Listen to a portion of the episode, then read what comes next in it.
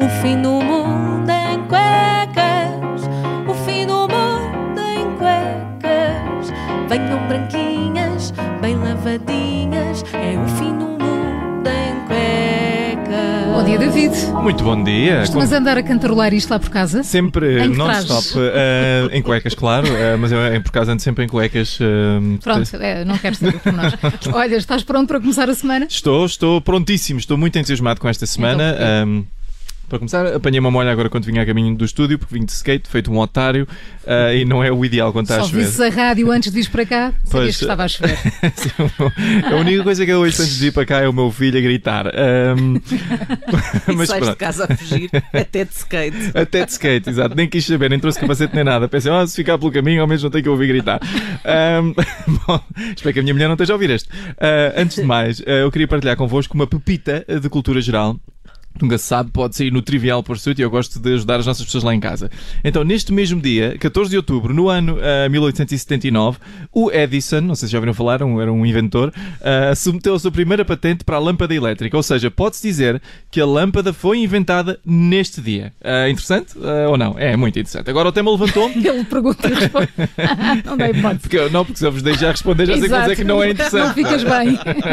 Então, mas este tema levantou-me uma questão que eu acho que é absolutamente eh, fraturante. Uma, uma questão absolutamente fraturante. Eh, temo. É Exato, eh, e fazes muito bem. Porque o que eu quero saber é que se a lâmpada ainda não tinha sido inventada, o que é que lhe apareceu por cima da cabeça quando ele teve a ideia?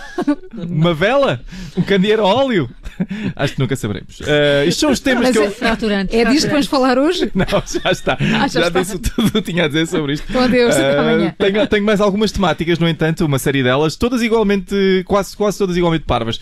Ahm, Portanto, não sabia se, não, não, não sei se sabiam, mas houve uma mulher na Austrália ah, que deu à luz uma menina com quase 6 quilos. Quase 6 quilos! Meu Deus, era um bebê gigante ah, para recém-nascido, era gigante. Para um, um miúdo de 3 anos é impecável, mas, ah, mas- mas- Epá, aparentemente, quando nasceu, ah, isto, eu, fui, eu estive a ler sobre isto, mas aparentemente quando nasceu foi a bebê que deu uma palmada ao médico. Ah, foi. Tu, tu gostavas de um desses, já bem meio criado, não é? Este não deve gritar já. Não, não, este falou, começou logo. Olá, doutor, tudo bem? Olha, já é o segundo tema, parece que estás sem assunto. Sobre Portugal, o nosso querido Portugal, não se passa nada. Não, há qualquer coisa sobre Portugal, claro, claro, claro. Ahm, muito importante, Portugal passou ah, de importador de, de azeite a um dos maiores produtores de azeite do mundo. Acho que estamos todos de parabéns. E por falar em azeite, a Líquia Fani, da Casa dos Segredos, perdeu 35 quilos. Ah, 35 Deixou, quilos? deixou de comer azeite, foi. 30 Não, não, deixa de comer tudo, aparentemente. Uh, 35 quilos, é incrível. E que isto, eu só queria dizer, que isto sirva de lição uh, a todos os fãs da justiça social que andam por aí pelas redes sociais a dizer que o bullying é só coisas más. Olha, no caso da Fanny, as maldades que as redes sociais fizeram, uh, estenderam-lhe a vida uns 10 anitos. David, Mas tens alguma coisa realmente importante para falar ou vais continuar ne- nesse padrão fraturante? A verdade é que não, uh, claramente não tenho, uh, mas.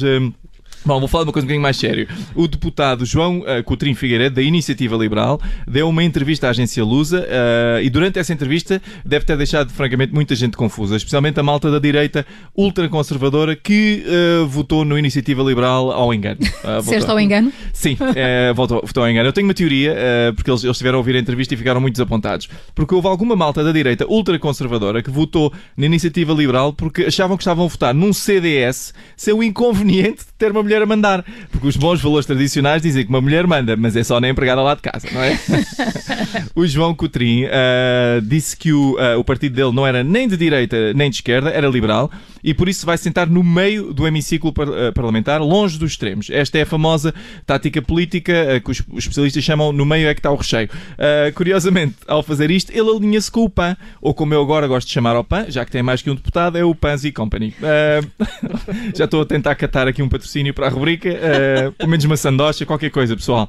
Ah, o João disse ainda que se consideram fora da lógica direita e esquerda, gostava de ter uma segunda dimensão para se distinguirem. Eu concordo e já tenho uma proposta para uma segunda dimensão. Tá, eh, temo, de novo, temo.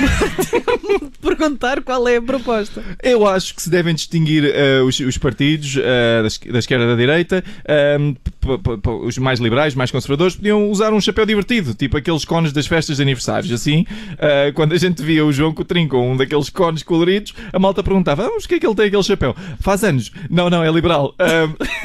e podia haver chapéus para toda a gente, para a gente se orientar. A malta conservadora usava uma cartola ao estilo do boneco Monopólio e a malta mais esquerda usava uma coisa qualquer que comprou na Feira da Lavra. Mas olha, vamos lá falar de coisas um bocadinho mais sérias. Foi nessa entrevista que o João Coutinho Figueiredo disse que ia votar contra o programa do governo. É verdade, é verdade. Ele disse que ia votar contra o programa uh, do governo e eu acho que isso é mais uma razão para eles estarem alinhados com o Panzi Company. Uh, patrocínio. Exatamente. Primeiro, eh, eles não apoiaram a indigitação do Costa, não foi? E depois, depois ele ter sido eleito. E agora votam contra o programa do governo. Ah, uh... Mas porquê é que estás a dizer, porquê é que estás a falar do PAN? Ele não vai fazer nada disso? Uh, porquê é que dizes que estão alinhados? Uh, sim, eles estão alinhados com, com o Pans e Company, aliás, vamos lá chamar as coisas pelos nomes. Eles estão alinhados com o PAN uh, porque o Iniciativa Liberal são tal e qual um chihuahua. Então, são pequeninos, fazem muito barulho irrita um bocadinho, mas em última instância, tal como os chiaos de verdade, tem muito pouco impacto na governação. Fim do mundo em cuecas com David Cristina. Se não ouviu tudo, vai poder fazê-lo dentro de minutos no nosso site e também na app do Observador. Até amanhã, David. O fim do mundo em cuecas. O fim do mundo em cuecas. Venham branquinhas, bem lavadinhas. É o fim do